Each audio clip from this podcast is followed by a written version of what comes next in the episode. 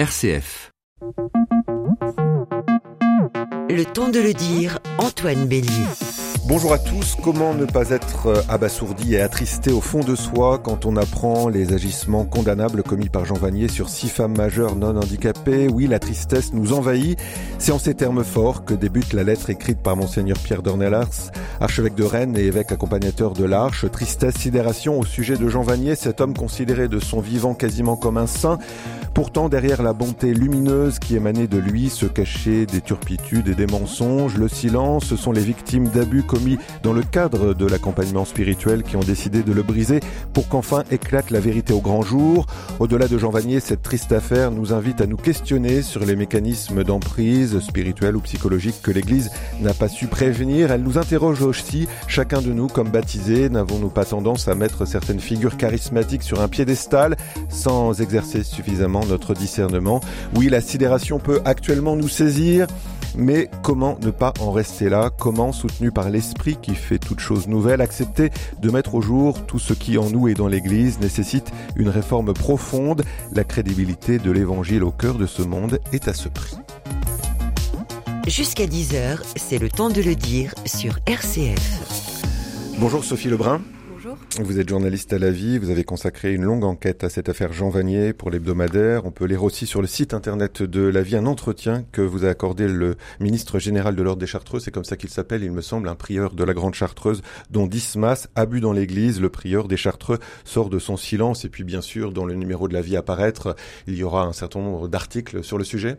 Tout à fait.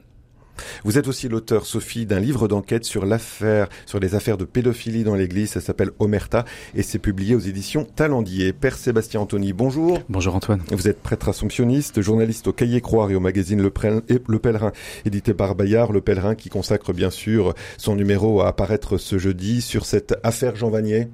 Effectivement, il y aura une petite enquête qui précisera, qui expliquera ce qui s'est passé, hélas.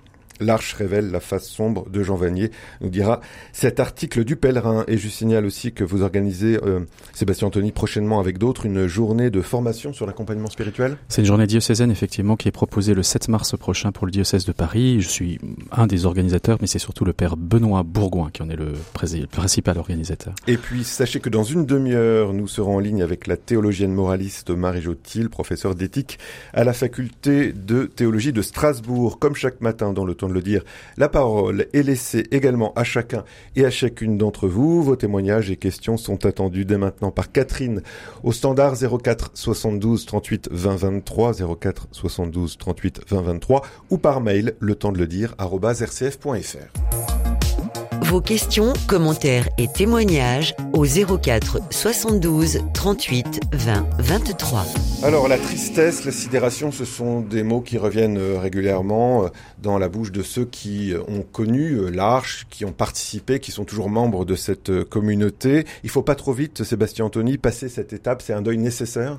C'est un deuil nécessaire. Vous, vous parlez effectivement des personnes qui sont engagées dans l'Arche, mais même au-delà, parce que le rayonnement de Jean Vanier allait bien au-delà de l'Arche, notamment dans ses prédications, ses retraites qu'il qu'il assurait à, à et ailleurs. Et, et, à titre personnel, sans vouloir parler de moi, effectivement, je, ben je suis, je suis vraiment affecté. Et effectivement, il y a besoin d'un petit temps pour euh, pour encaisser la, la nouvelle et, et, essayer de la dépasser, garder une tête froide pour traiter de l'actualité et traiter la, la chose la plus la plus juste possible. Mais effectivement, effectivement, euh, on est marqué. Le risque, Sophie Lebrun, ce serait de passer outre euh, cette tristesse, cette sidération, être finalement non pas dans une attitude de déni, mais vouloir passer trop vite à autre chose?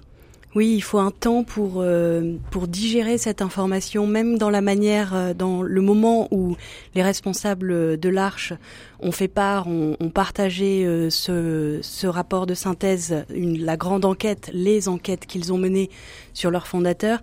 Ils, on sentait encore chez eux une fébrilité, une tristesse. L'un d'entre eux confiait d'ailleurs qu'il avait le cœur brisé. Et hum, ce temps-là, euh, Anne-Marie Pelletier le dit dans la vie, c'est aussi un temps euh, qu'on doit accepter Peut-être que ça peut être un temps tourné vers les victimes qui ont mis si longtemps à parler, qui ont eu énormément de mal à le faire, qui ont souligné quand elles ont été reçues lors de l'enquête combien c'était difficile pour elles de parler parce que elles, elles étaient proches de Jean Vanier, elles estimaient Jean Vanier. Certaines d'entre elles ont, même dans leur témoignage, continué à, à dire leur admiration pour l'homme, pour l'œuvre. Néanmoins, c'est euh, avec lucidité qu'il faut regarder les choses. C'est comme ça qu'on avance aussi, même si ça prend un temps de douleur avant. Pourquoi la, la, vérité, Sébastien Anthony, met tant de temps à émerger Je dirais à la fois dans la prise de parole des victimes, mais aussi dans la vérité que les auteurs sont censés faire? Si on le savait, mais la vérité, euh, la vérité peut la vérité rend libre, infiniment rend libre. Quand on, je pense que nos, confrères de, la vie pourront dire euh, sans doute la même chose aussi, on est étonné que cette vérité puisse aussi déranger, même quand elle est proclamée, même quand elle est entendue.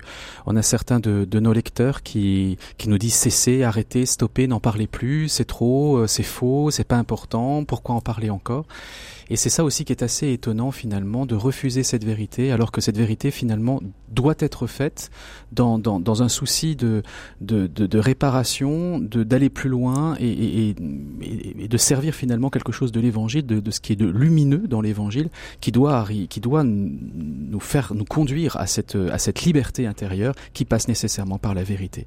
On a l'impression que les chrétiens, alors je vais être peut-être un petit peu dur, mais découvrent ce qu'est la, la vérité, c'est-à-dire que ça fait mal en fait la vérité, Sophie Lebrun? En effet, il y a une part. Euh, moi, j'aime bien cette phrase de l'Évangile parce qu'elle est au présent. C'est-à-dire que c'est pas plus tard qu'on sera libre. On est déjà libre grâce à la vérité. C'est déjà là. Et accepter ça, c'est aussi accepter que cette liberté, elle puisse faire peur. On est, hum, ce qui ressort dans, dans énormément de, de, façons de penser, de schémas de ces dernières années, pas seulement dans l'Église, mais dans toute la société, c'est que c'est bien plus facile de ne pas être libre. C'est bien plus facile de suivre quelqu'un, d'avoir quelqu'un qui nous dit comment faire et, et de, et entre guillemets, d'abdiquer une part de, de sa liberté, de son discernement pour pouvoir se laisser porter par une vague jusqu'au moment où cette vague nous emmène à un endroit où on ne veut pas aller et où on ne sait plus comment faire marche arrière. Mais de quelle manière aussi les communautés, certaines communautés euh, religieuses, certaines communautés euh, de type charismatique ou, ou d'autres d'ailleurs, hein, c'est pas que les communautés nouvelles qui sont en cause, ont finalement empêché la, à la vérité de d'émerger. C'est-à-dire que c'est dans les structures aussi d'autorité qu'il y a peut-être un problème. Et peut-être une jeunesse, effectivement, une jeunesse ou un manque d'expérience aussi, euh, qui, qui effectivement bah, fait que quand on a un certain succès, quand on croit avoir un certain succès, finalement c'est grisant et on a l'impression que, que les effets de masse, les effets de nombre, parce que voilà, on ramène, on, on accueille, on attire euh, pléthore de jeunes qui, euh, qui, qui du coup donnent l'illusion d'être d'être plus fort et d'être plus plus important que les autres, hein, d'être les euh, ceux qui enfin vont prendre la la relève de l'Église, la reconstruction de l'Église. Eh bien, on arrive à des catastrophes et à des drames parce qu'effectivement, on est uniquement finalement basé sur du sensationnel, sur du marketing, sur de la pub, alors que derrière, il y a effectivement des des hommes, des femmes traversés traversé par des contradictions, traversé par des doutes, et c'est ça qui est obligé d'être euh, d'être aidé. Sophie Lebrun. Il y a euh, un, un, propos de Don Dismas euh, de la SUS, le prieur général des Chartreux, qui travaille depuis euh, quatre ans sur un livre qui sortira le 5 mars sur les risques et dérives de la vie religieuse, qui m'a marqué quand je l'ai rencontré parce que j'étais interrogative sur cette question de l'histoire. Est-ce que on est dans une phase historique particulière où on regarde les communautés religieuses et on découvre des choses qu'on ne connaissait pas avant? Il a été assez catégorique pour euh, rappeler que les, les, les dérives euh, au sein de la vie religieuse toute forme de vie religieuse, ont toujours existé. Il n'y a pas un, phénomène particulièrement nouveau dans ce qui est vécu autour des communautés nouvelles. Il y a dans certains lieux, dans des ordres anciens, euh, des, personnes qui ont, euh, des, systèmes dans, des petits endroits qui, se sont développés, qui se sont générés. La différence avec les ordres anciens, disait-il, c'est que ceux-là, ayant une plus longue histoire, il parlait des, des 900 ans de, du du poids des 900 ans d'histoire des Chartreux, pour euh, cette histoire leur permet d'avoir quelques garde-fous, de, de, pouvoir rééquilibrer à certains moments. Et il soulignait que dans certaines communautés religieuses, dans certaines communautés nouvelles, mais pas toutes, il y a pu avoir euh, une façon de, de se penser effectivement le sauveur de l'Église ou seul dans la manière de décider, et donc un, retrait vis-à-vis de, des instances euh, de l'Église, des instances qui pourraient euh, faire euh, garde-fou. Ce qui est très intéressant et qui sera à analyser dans les jours à venir, voire les mois à venir, c'est que dans, le cas de Jean Vanier, on n'est pas dans ce cas-là. Il a créé une instance, il a créé l'Arche et, tout de suite, en n'étant pas dans un, dans un milieu clos ecclésial, il a tout de suite ouvert ça à l'œcuménisme, il a tout de suite ouvert ça dans d'autres pays avec d'autres cultures qui du coup ont pu confronter les manières de gouvernance. Il est très vite parti, dès les années 80, il n'est plus au conseil d'administration de, de, de, l'Arche. Donc là, on n'est pas dans un cas de cléricalisme, comme on pourrait dire. Et pourtant si, puisqu'il continue à recevoir, à accompagner spirituellement des personnes et au regard d'aujourd'hui, ce qui, ce qui marque, c'est qu'il n'a jamais lui-même été accompagné, supervisé dans cet accompagnement. Alors, on reviendra sur ce point avec Sébastien Anthony dans, dans quelques instants, parce qu'effectivement, la, la thématique, j'allais dire, de l'accompagnement spirituel dans ce domaine est essentielle, mais j'aimerais accueillir une, une auditrice. Il s'agit, il s'agit d'Anne, qui nous appelle de Vendée. Anne, bonjour. Bonjour. Nous vous écoutons, Anne. Oui, euh, écoutez, je, je, j'appelle vraiment en, témoignage. Je, suis comme vous lorsque j'ai entendu ça euh, dimanche matin. J'étais mais effondrée. Quand je dis effondrée, c'est les larmes, euh, vraiment le, dégoût, la colère, la, sidération. Et je suis allée jusqu'à téléphoner à mon frère moine bénédictin euh, pour lui soumettre mon état de, de perdition intérieure.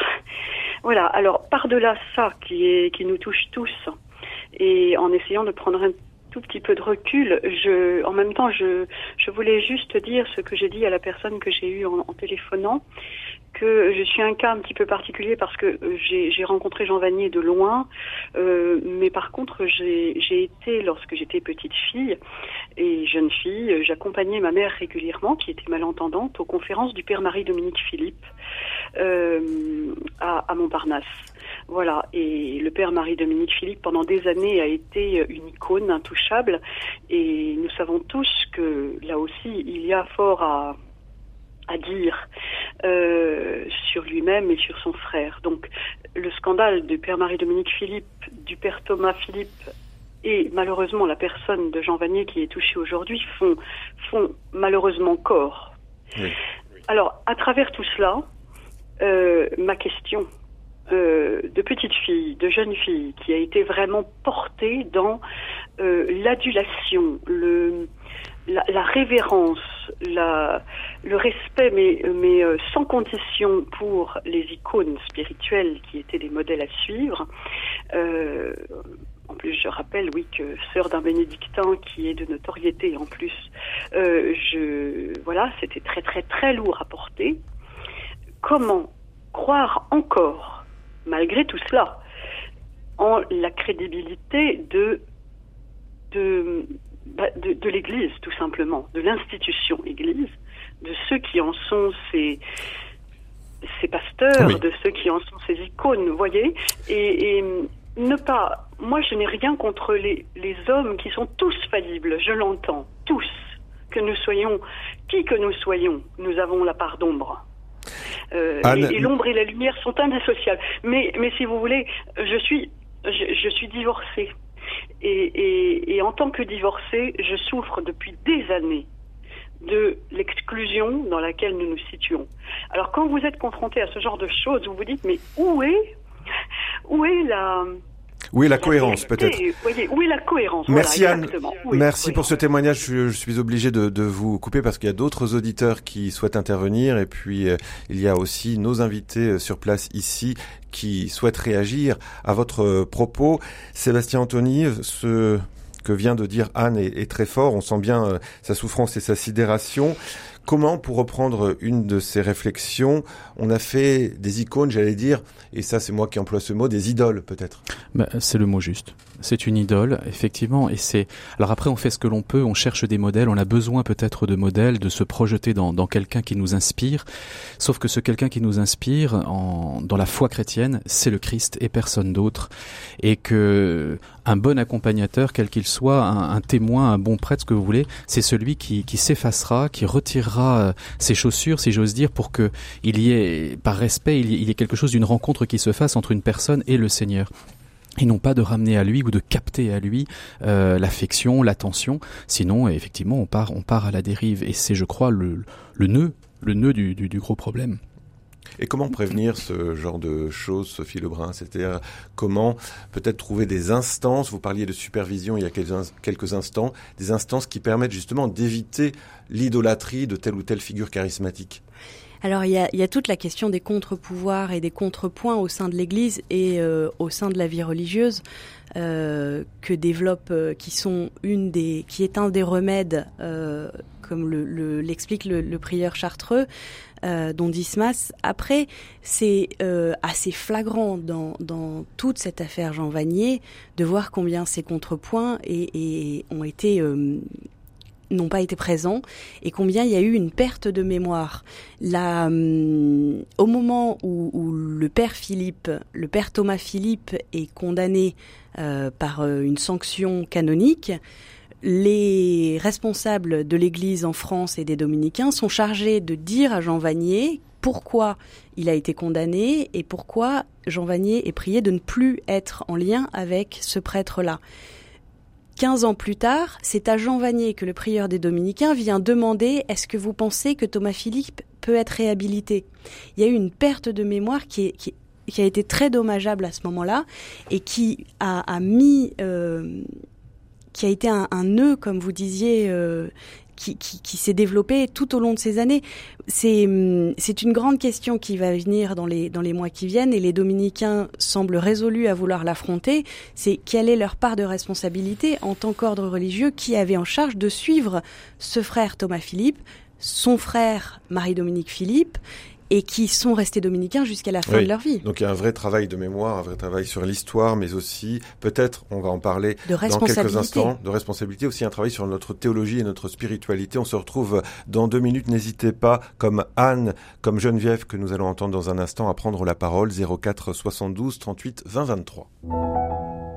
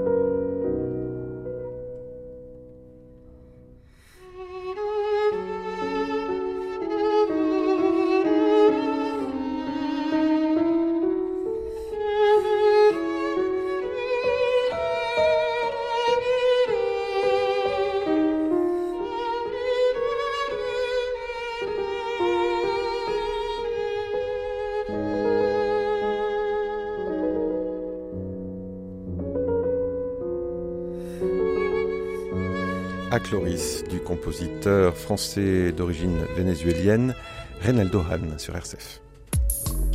Jusqu'à 10h, prenons le temps de le dire sur RCF. Régulièrement, de nouvelles révélations d'abus viennent ternir l'image d'une église qui prétend pourtant à la sainteté après les douloureuses révélations sur le passé de Jean Vanier, le fondateur de l'Arche. L'heure est venue de continuer à discerner là où il est encore nécessaire dans notre pratique ou dans notre spiritualité chrétienne de faire davantage la vérité. Nous en parlons avec le prêtre assomptionniste Sébastien Anthony et la journaliste de la vie Sophie Lebrun.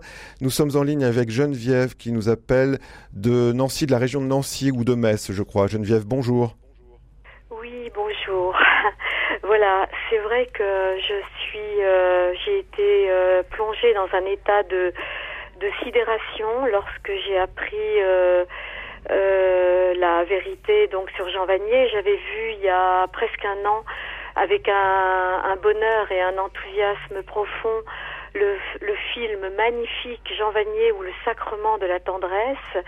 Et j'étais à, mille lieues d'imaginer en fait euh, ce qui se passait au point que et dans mon entourage bon je malheureusement j'ai pu aussi apprendre des choses un peu du même ordre. Et euh, je me pose vraiment la question sur le plan euh, humain pourquoi ce, comment et pourquoi ce clivage entre d'un côté un idéal humain et spirituel sublime, parce qu'on ne peut pas nier l'œuvre de Jean Vanier qui est incommensurable, et en même temps ces dérives d'ordre sexuel, moi qui me dépassent complètement, parce que euh, je repense à l'évangile de Saint Matthieu, euh, les paroles du Christ, celui qui scandalise un de ses petits en parlant des enfants, qu'on lui attache une meule autour du cou et qu'on le jette au fond des océans. Ça veut dire en fait celui qui abuse euh, d'un plus faible, d'un enfant ou d'une femme, euh, vraiment qu'on qu'il soit euh, qu'il soit euh, ce sont une parole violente une parole violente de la part du Christ euh, qu'on le jette au fond des océans. Ça veut dire en fait le Christ c'est tolérance zéro pour Jésus pour le Christ. Alors comment ça se fait que des hommes aussi formidables que type Jean Vanier euh, aient pu Oui. euh, aient pu, Et puis commettre de, tels actes. On a bien Oui, compris ça- votre ça question. Me dépasse, ça dépasse mon entendement, vous voyez. Je, je, je m'interroge vraiment sur ce clivage Oui. entre l'humain et le sexuel à l'état, à l'état euh, pulsionnel, quoi. Merci Geneviève euh, pour, euh, pour cette question et ce témoignage. Merci. Sébastien Anthony, pourquoi ce clivage Je reprends les, mots et les termes de, Geneviève un instant. Et là encore, comme Anne, on sent bien dans le témoignage de Geneviève poindre une véritable sidération. Il est temps de s'interroger, effectivement, de prendre peut-être un frais nouveau euh, ces questions-là et de les, de les travailler de manière, euh, de manière théologique, de manière spirituelle, de manière psychologique, enfin, faire appel à tous les, tous les domaines de les- des sciences humaines pour réfléchir à ces questions-là. Parce qu'on va pas répondre à, de manière simple à une question aussi compliquée. Comment, comment un homme a pu masquer, dissimuler pendant une cinquantaine d'années une espèce de double vie, effectivement, entre, entre une œuvre majeure. Alors je ne sais pas finalement si c'est l'œuvre de Jean Vanier, comme on le dit, ou si c'est l'œuvre du Seigneur à travers Jean Vanier aussi, sans vouloir faire, sans, sans, vouloir psychologiser, mais justement j'ai envie de briser la statue et de briser les idoles, en disant que effectivement celui qui est vraiment à regarder euh, quand il travaille le monde, c'est l'Esprit Saint, c'est le Seigneur, et c'est pas c'est pas uniquement avec nous bien évidemment, mais mais pas mais pas uniquement nous. Il, il est temps de briser les idoles et les statues. Mais je pense qu'il y a un travail d'intelligence à faire et que l'Église doit se saisir de urgence de ces questions-là euh, et arrêter de, de perdre du temps dans des considérations qui n'en sont pas. Euh, quand on voit les, des questions peut-être parfois que l'on traite sur euh, sur de savoir s'il faut s'agenouiller ou pas, si, si enfin des, des, choses qui n'ont aucun intérêt finalement. Il est vraiment grand temps de de de, de s'interroger sur ces questions-là pour pour accompagner l'homme, la, la liberté de l'homme faire grandir l'humanité, c'est ça la mission de l'Église, c'est pas de savoir s'il faut s'agenouiller ou pas.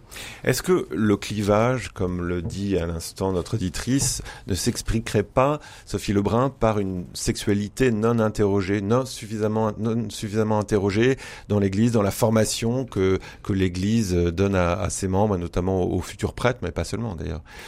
Alors, je, pense qu'il y a, un constat à faire aujourd'hui qui est important à rappeler, c'est que euh, on est aujourd'hui euh, face à cette enquête lancée par une institution, l'Arche, sur son propre fondateur, c'était impossible il y a deux ans seulement.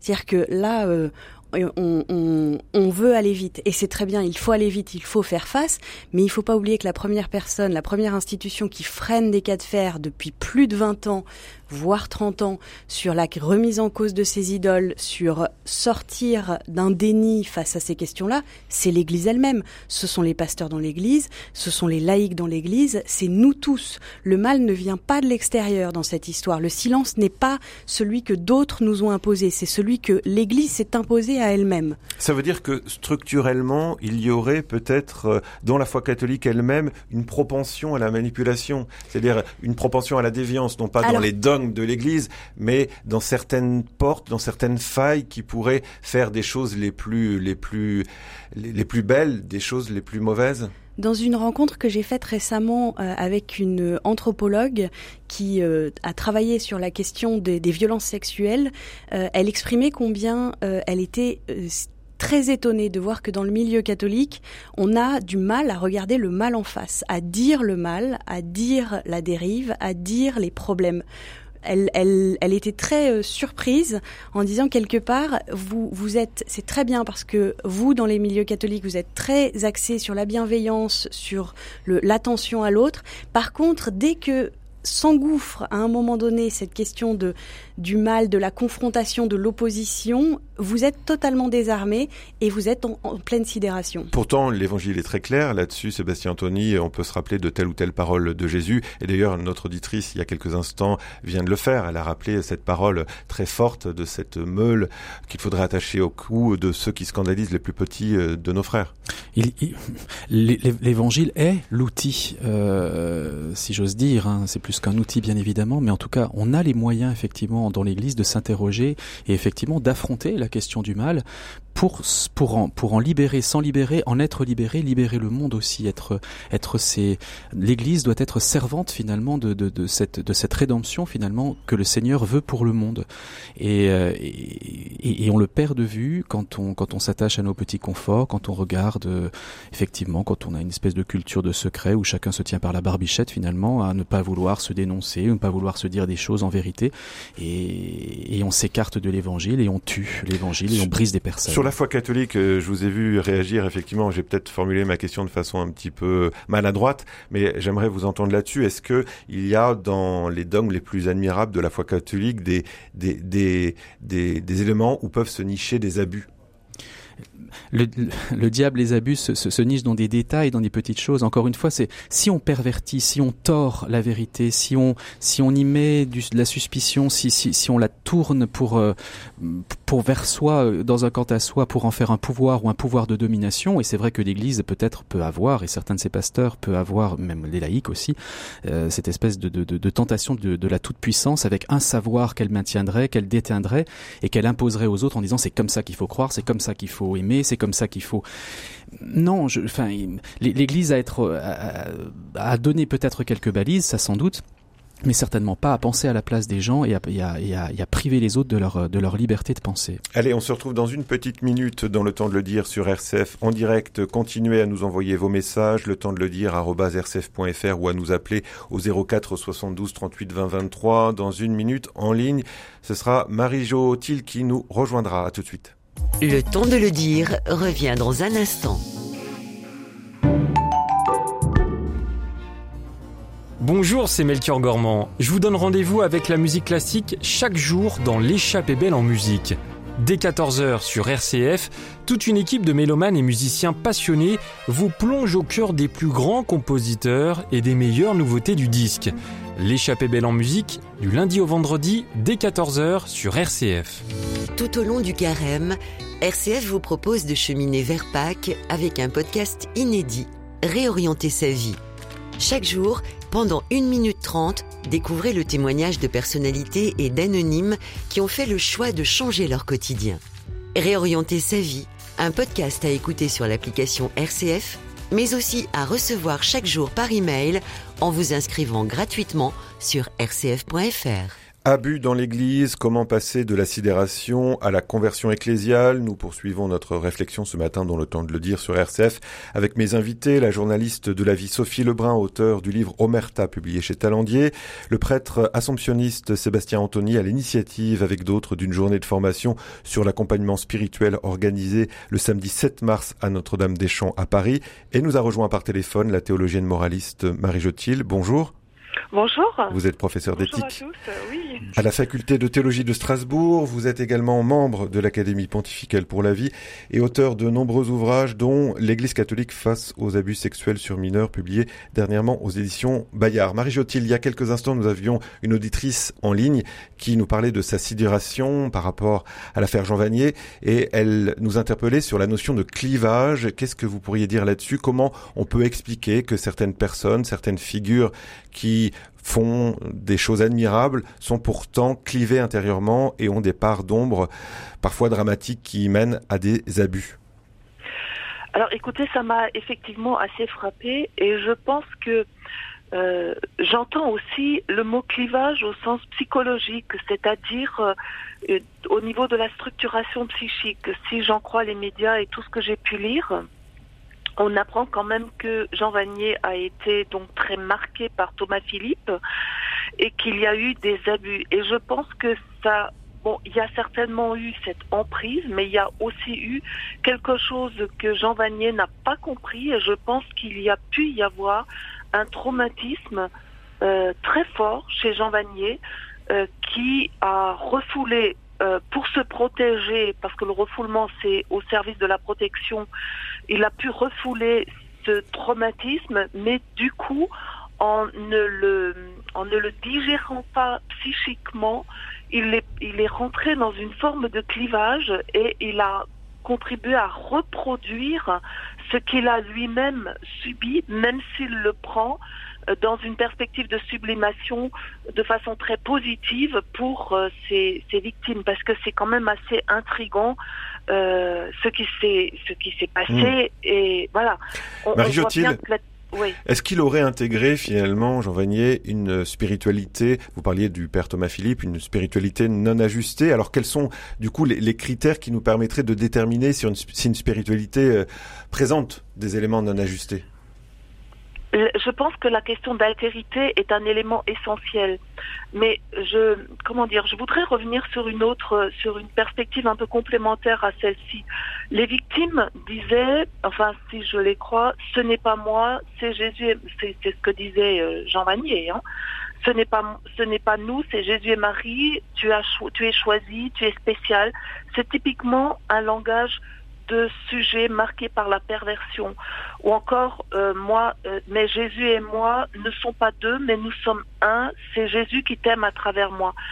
Euh, moi, je pense que ces perspectives-là ont été typiquement celles de Thomas Philippe, dans la perspective d'une conception même du sacerdoce qui était l'alter Christus dans la suite du Concile de Trente ou ce que dit le cardinal Sarraz qu'il a répété dans son dernier ouvrage avec Benoît XVI, l'ipse Christus, c'est-à-dire le Christ lui-même.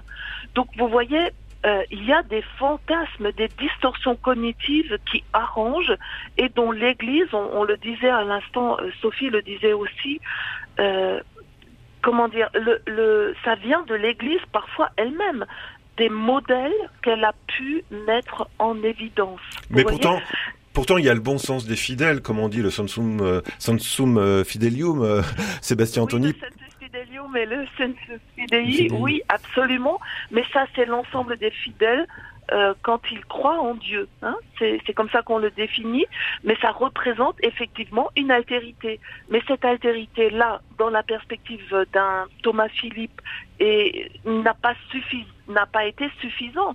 Et je pense que euh, Jean Vanier a été complètement marqué par cette perspective au départ, parce que l'altérité, une altérité vraie, euh, et, ce qui est étonnant, c'est que l'altérité de la pauvreté, du handicap, n'est pas jouée euh, suffisamment chez Jean Vanier. Moi, c'est cet aspect-là que je que, voilà euh, m'interroge peut-être le plus. Sébastien Anthony, alors comment justement repérer les abus C'est pas c'est pas simple de le faire. Qu'est-ce qui peut nous alerter en tant que fidèle, en tant que baptisé, si on a un doute dans tel ou tel comportement d'une figure charismatique qui œuvre pour le bien et qui fait beaucoup de choses très très très belles? Comment comment mettre en œuvre notre capacité de discernement que nous avons tous en fait, Sébastien Anthony? Que nous avons tous, mais qui parfois peut être un petit peu atrophié quand on est effectivement sous une, sous une emprise ou sous une forme finalement de d'idéalisation de la personne que l'on a en face de soi, presque de, de fascination pour cette personne, d'amour peut-être, je ne sais pas, enfin quelque chose en tout cas de vicié et qui n'est pas qui n'est pas un amour juste, mais en tout cas qui nous qui, paralyse et qui et qui empêche de garder sa liberté. Et que faire par rapport à ça? Il y a sans doute une éducation à, à recevoir. Une, je je suis pas psychanalyste, moi, je, je, je ne sais pas trop, mais je pense qu'effectivement, c'est dû sans doute à des, à des failles, à des fêlures, à des, à des, à des, des difficultés qui ne sont pas surmontées. Mais en tout cas, que l'Église en tout cas pour le pour le pour le père Thomas euh, dans, dans, les années 50 a effectivement euh, dit euh, son interdiction a effectivement donné euh, son, son, alerte par rapport à, à ses agissements et elle n'a pas non plus été écoutée. Il y a, y, a, quelque chose qui n'a pas fonctionné. Il y a eu quelque chose de l'ordre on pourrait dire Sophie Lebrun de la désobéissance. Absolument oui, de la part de Jean Vanier, mais en même, même temps. Même du père Thomas Philippe. Oui, mais parce qu'il n'a pas, il, il, il, il n'a pas compris qu'en fait, quelque, il avait fait quelque chose de mal. C'est là où on est dans des, dans des personnes, dans des, dans des situations très, euh, très, très, très marquées, alors que en fait, euh, dans, dans la vie quotidienne, on, on vit pas à côté d'un Jean Vanier et on n'a pas comme prêtre un père Thomas Philippe. Par contre, euh, et, ça c'est quelque chose que, dit euh, assez bien euh, le prieur général des Chartreux, il y a dans notre rapport à l'autorité, à l'obéissance et à la liberté dans l'Église catholique et chez les chrétiens en général, une tendance à, ne pas considérer que son propre avis, que son discernement, que, ce, que sa liberté vaut le coup face à une parole qui serait un tout petit peu plus forte, un tout petit peu plus imposante ou qui aurait un tout petit peu plus d'autorité que la sienne. Et, euh, et en fait, c'est le, le c'est ce que le travail que peut avoir à faire aujourd'hui euh, toute partie de l'Église, on part souvent de l'idée que c'est il faut mieux former les prêtres à ça, il faut mieux former les évêques à ça, mais en fait ça commence par soi-même. La, hum, ce qui revient souvent dans le dans le discours de victimes d'abus spirituels, euh, qu'ils aient été suivis par une agression sexuelle derrière ou pas euh, au sein de l'Église, c'est c'est mais comment ai-je pu accepter, comment ai-je pu me laisser entraîner sur cette voie-là, moi qui ai un diplôme moi qui suis euh, réfléchi, moi qui, qui, qui ne suis pas... Euh, comme si quelque part, euh, il fallait être vulnérable, être cassé un petit peu avant pour être victime de ça. Pas du tout. Ce que toutes ces victimes-là disent, c'est bien qu'elles elles étaient, euh, entre guillemets, normales avant et après. Oui, alors il y a plusieurs messages d'auditeurs. Il y a notamment ce mail de Marie-Claude. Marie Jotil, j'aimerais vous faire réagir à ce qu'elle dit. Quels sont les mécanismes intérieurs de nos consciences qui nous empêchent de reconnaître et laisser ces actes se laisser connaître? C'est alors c'est en fait, je crois que la question de l'emprise, c'est quelque chose d'extrêmement progressif. Ça vient pas, c'est pas, euh, c'est pas du jour au lendemain, d'une minute à l'autre. Dans la question de l'emprise, euh, ça commence par en fait l'idéalisation, l'idolâtrie, hein, comme Sébastien Anthony le disait euh, tout à l'heure.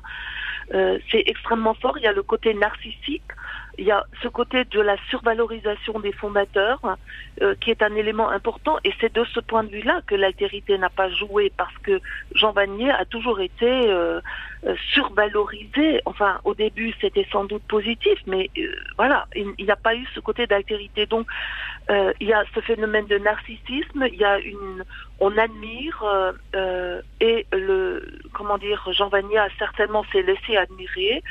Et puis ensuite euh, l'emprise, hein, euh, qui est un phénomène euh, où l'on isole au final la victime, qui est dans l'incapacité, au bout d'un moment, les victimes disent dans, dans les témoignages que l'on a, et toutes les victimes le disent, se sentent comme paralysées, euh, elles se disent bien qu'il y a quelque chose qui cloche, quelque chose d'étrange, et ça doit attirer toujours l'attention quand on a ce sentiment d'étrange.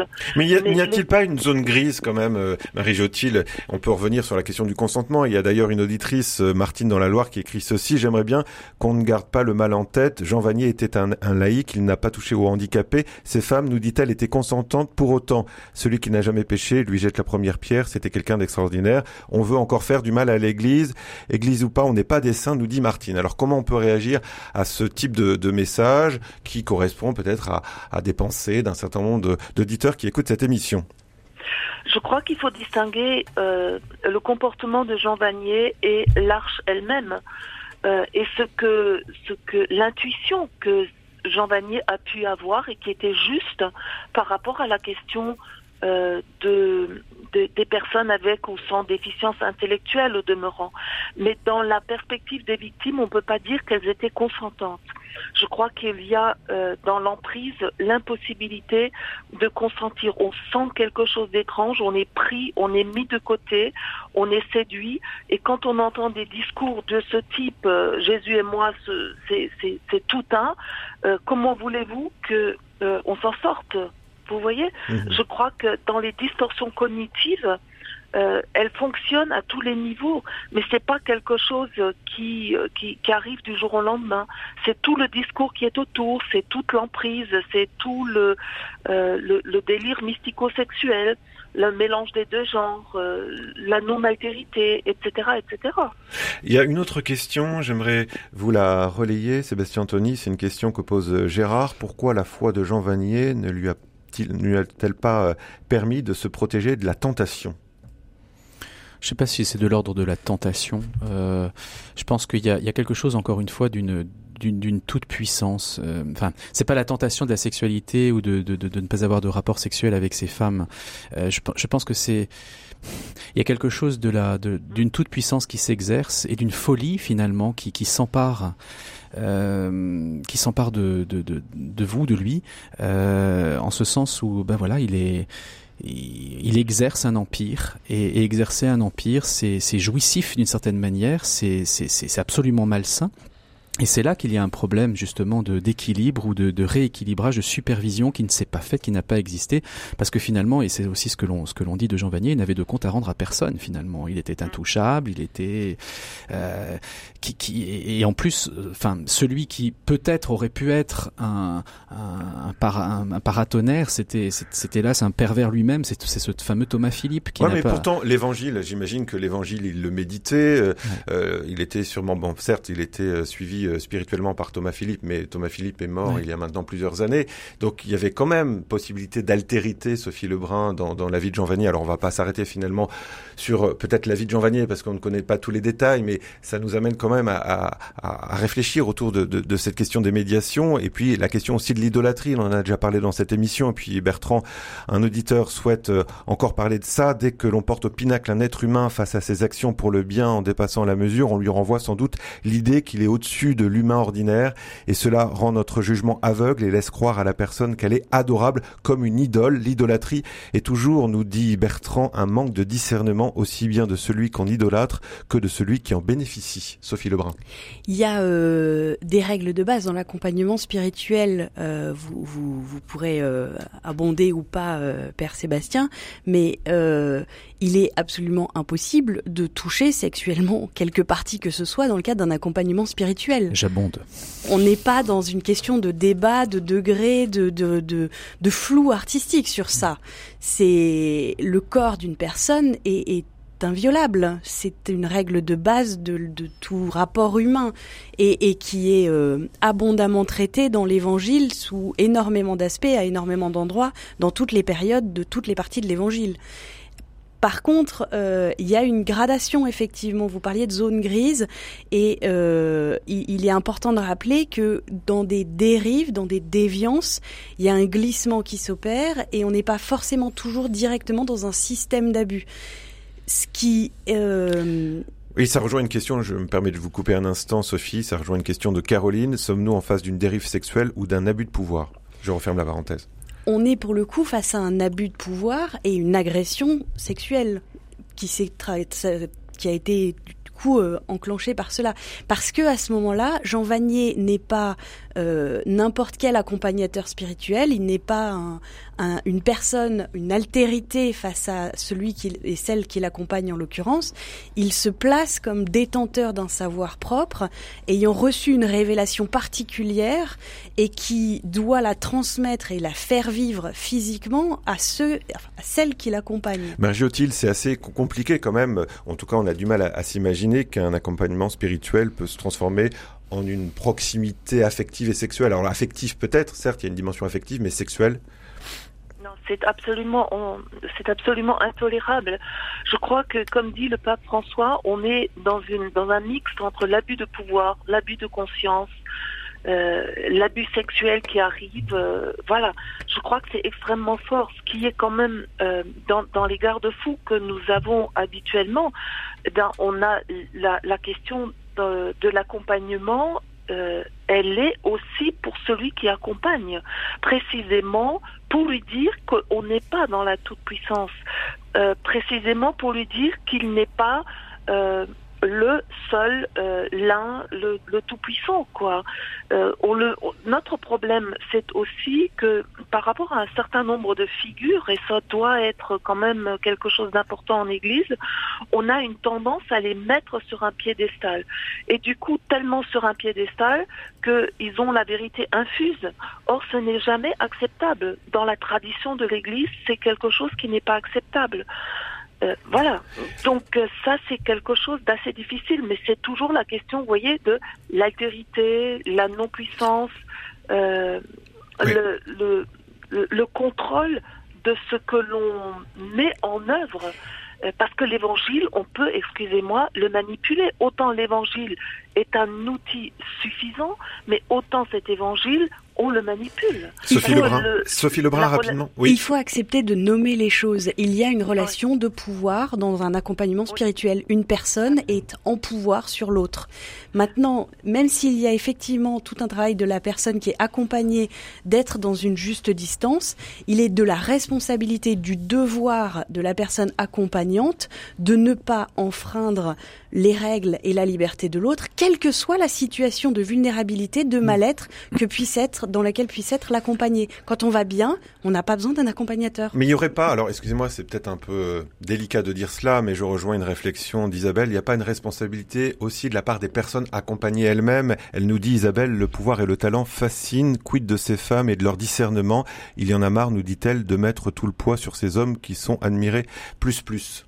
Effectivement, il y a une part euh, de. C'est un jeu à double facette. Néanmoins, et ça, j'y je, tiens, si l'Église et si les hommes d'église et les femmes d'église aujourd'hui n'ont pas pour mission d'accompagner toute personne qui puisse avoir quelque vulnérabilité que ce soit, même à l'intérieur d'elle-même, même psychologique, je ne sais pas à quoi sert l'église. Votre rendez-vous d'actualité du matin, c'est le temps de le dire sur RCF. Dernière partie du temps de le dire sur RCF avec la théologienne moraliste Marie Jotil, la journaliste de la vie Sophie Lebrun et le prêtre assomptionniste Sébastien Antony. Les révélations d'abus commis par le fondateur de l'Arche Jean Vanier nous invitent à repérer tout ce qui, dans nos pratiques ecclésiales, peut être source de manipulation afin de discerner comment s'en prémunir. Le discernement, Sébastien Antony, c'est le maître mot. Euh, pour revenir à la question de l'accompagnement spirituel, comment discerner discerner telle ou telle euh, chose qui ne vont pas dans l'accompagnement spirituel. Là encore, on renvoie à notre bon sens, notre bon sens de baptiser. Bah, il faut commencer par là, effectivement, par des choses, euh, des choses assez basiques et assez simples. Est-ce que ce que je vis de cette relation, des paroles que j'entends, euh, est-ce que je me sens libre? Est-ce que ça me fait du bien? Est-ce que ça me construit? Est-ce que ça me libère? Ou au contraire, est-ce que ça m'écrase? Est-ce que quelque chose ne va pas bien, comme disait Marie-Jo, euh, quelque chose cloche, euh, on arrive malgré tout à identifier ce genre de, de choses. Et, euh, et, du coup, ben, euh, dès, dès, que dès qu'il y a le moindre signal, la, moindre alerte, eh bien, eh bien, ce, encore une fois, garder sa liberté de penser, remettre en cause ce qui est dit, et éventuellement en parler à un tiers. En tout cas, euh, ne, pas rester seul avec cette question-là et ne, être convaincu que, que l'accompagnateur que l'on a pu choisir, d'abord, on peut en changer. C'est pas, c'est pas, c'est pas le Seigneur absolu qui effectivement a réponse à tout. Et s'il commence à entrer dans cette dans cette posture, dans cette manière d'accompagner la personne, ben, fuyez. Fuyez. Euh, alors peut-être c'est aussi la tentation que peuvent avoir euh, certaines personnes. Alors au-delà bien sûr de la question d'un accompagnement spirituel non ajusté, mais j'allais dire sur l'Église en tant que telle. Et, d'ailleurs vous avez écrit euh, il y a quelques quelques mois, je crois, Sébastien Tony, un édito là-dessus en disant effectivement beaucoup de chrétiens peuvent se dire bon allez c'est fini, il y a trop de scandales, j'arrête, je quitte la barque de l'Église. Que dire à ces chrétiens qui sont tentés de faire cela? Mais figurez-vous que cette tentation, je l'ai moi aussi. On peut se la poser aussi en se disant euh, euh, de quoi, de quoi, de quoi sommes-nous serviteurs? Est-ce que j'appartiens à ce corps? Est-ce que Mais je crois qu'il faut tenir malgré tout parce que euh, la tentation effectivement est forte de partir, mais ce n'est pas parce qu'il y a des, y a des Judas dans dans dans dans, dans la communauté qu'il faut pour autant l'abandonner il faut tenir, mais il faut tenir de manière, euh, de manière euh, juste et se rapporter finalement à la parole de Dieu.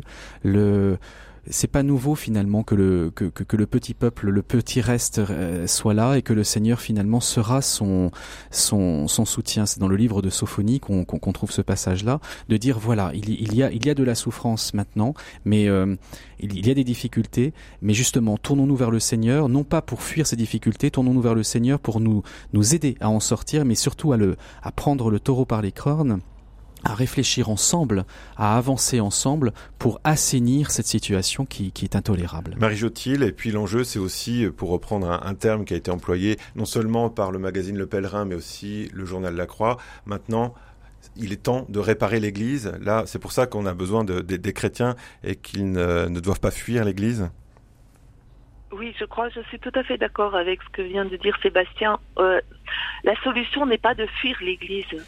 Nous sommes de ce corps.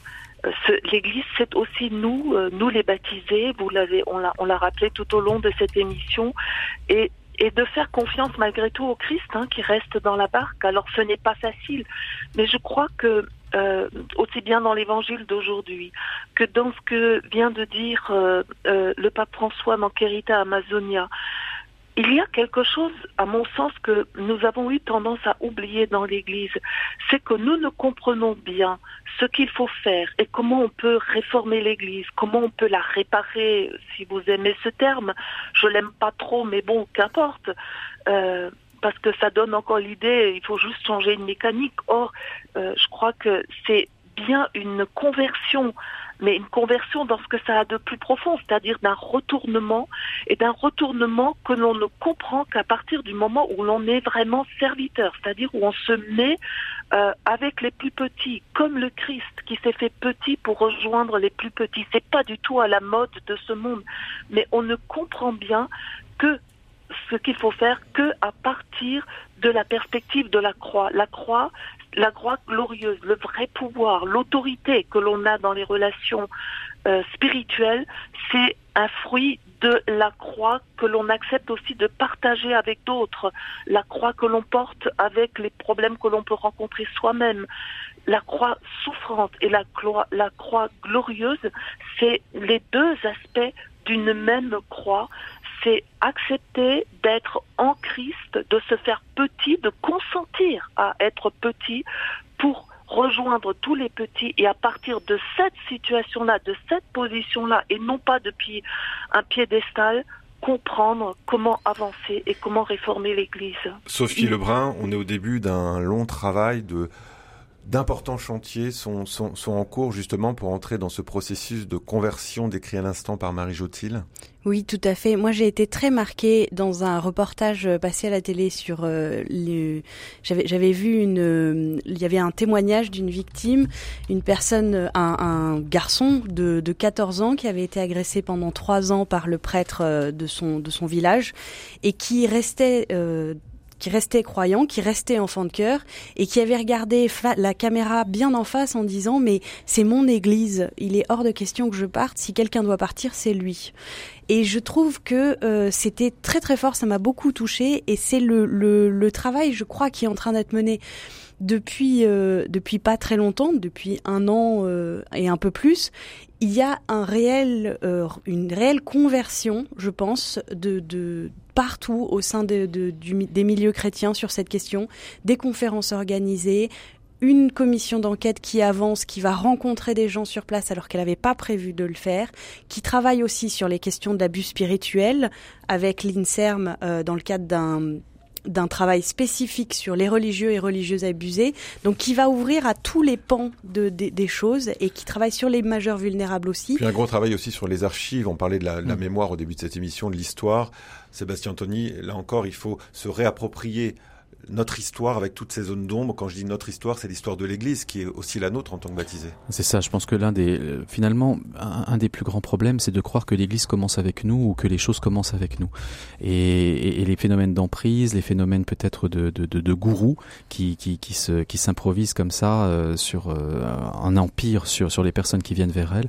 Effectivement, il faut revisiter l'histoire. Il faut tenir, enfin il faut il faut recueillir les fruits de l'histoire, recueillir les enseignements de l'histoire pour ne pas tomber ou retomber dans dans ce type de dérive. L'Église a une histoire suffisamment riche, un, patrimoine suffisamment riche en termes de d'expérience aussi pour euh, ce qu'on disait au tout début euh, de, de, de, cette émission où, où, des ordres des ordres religieux, des congrégations ont un patrimoine, une expérience qui permet justement d'éviter ou de, de, de, de prendre garde en tout cas à toutes ces tentations de dérive. Le tout est de ne pas le regarder comme un poids, mais comme des outils, service, exactement, mmh, au service. Qui, peuvent être utilisés euh, selon les besoins du moment et, et considérer qu'on est toujours dans, dans une refondation de l'Église, de chacun, chacune des communautés dans laquelle on est, pas au sens de on reconstruit et on refait, mais au sens où on retourne au fond de Dieu. J'aimerais lire pour terminer ce message de Marie-Claude qui vous est adressé, Marie-Jotil. J'aime cette église qui reconnaît qu'elle ne comprend plus. C'est le moment du retournement. Merci, Marie-Jotil, de nous donner les mots. Une réaction très rapidement en 20 secondes, Marie-Jo. Eh ben, écoutez, euh, merci. Mais je crois qu'effectivement, je retiens l'importance de la formation et l'importance aussi, comment dire, le nombre de personnes qui viennent à ces formations. Moi-même, j'organise à Strasbourg le 5 mars prochain, justement à Strasbourg, une journée euh, sur le traumatisme et l'après-midi sur les abus spirituels avec euh, avec Joël Pralon, Gilbert Seville, etc., etc je crois que ces journées-là sont extrêmement importantes et ce qui m'encourage, c'est aussi le nombre de laïcs qui sont présents et de responsables d'église et de tout ce que, de, de, tout un public extrêmement varié Merci. Merci Marie-Othile. Puis je signale aussi cette journée diocésaine à Notre-Dame-des-Champs à Paris le 7 mars, dont vous êtes euh, en partie à l'initiative, Sébastien Anthony, euh, l'accompagnement spirituel. Quel accompagnement, quel accompagnateur. Sophie Lebrun, on lit la vie avec un, un, dossier spécial. On lit évidemment aussi le pèlerin. Et puis je signale que pour poursuivre l'échange après les révélations sur Jean Vanier, RCF vous donne la parole jeudi soir à partir de 21h. Anne Léo vous propose une émission spéciale. Elle aura à ses côtés la pasteur Nicole Fabre et la psychanalyste Colette Combe pour accueillir appels jusqu'à 22h30. Voilà, pas le temps de laisser la parole à Vincent Bellotti, mais vous avez rendez-vous dans quelques instants avec l'émission À votre service. Bonne journée à tous.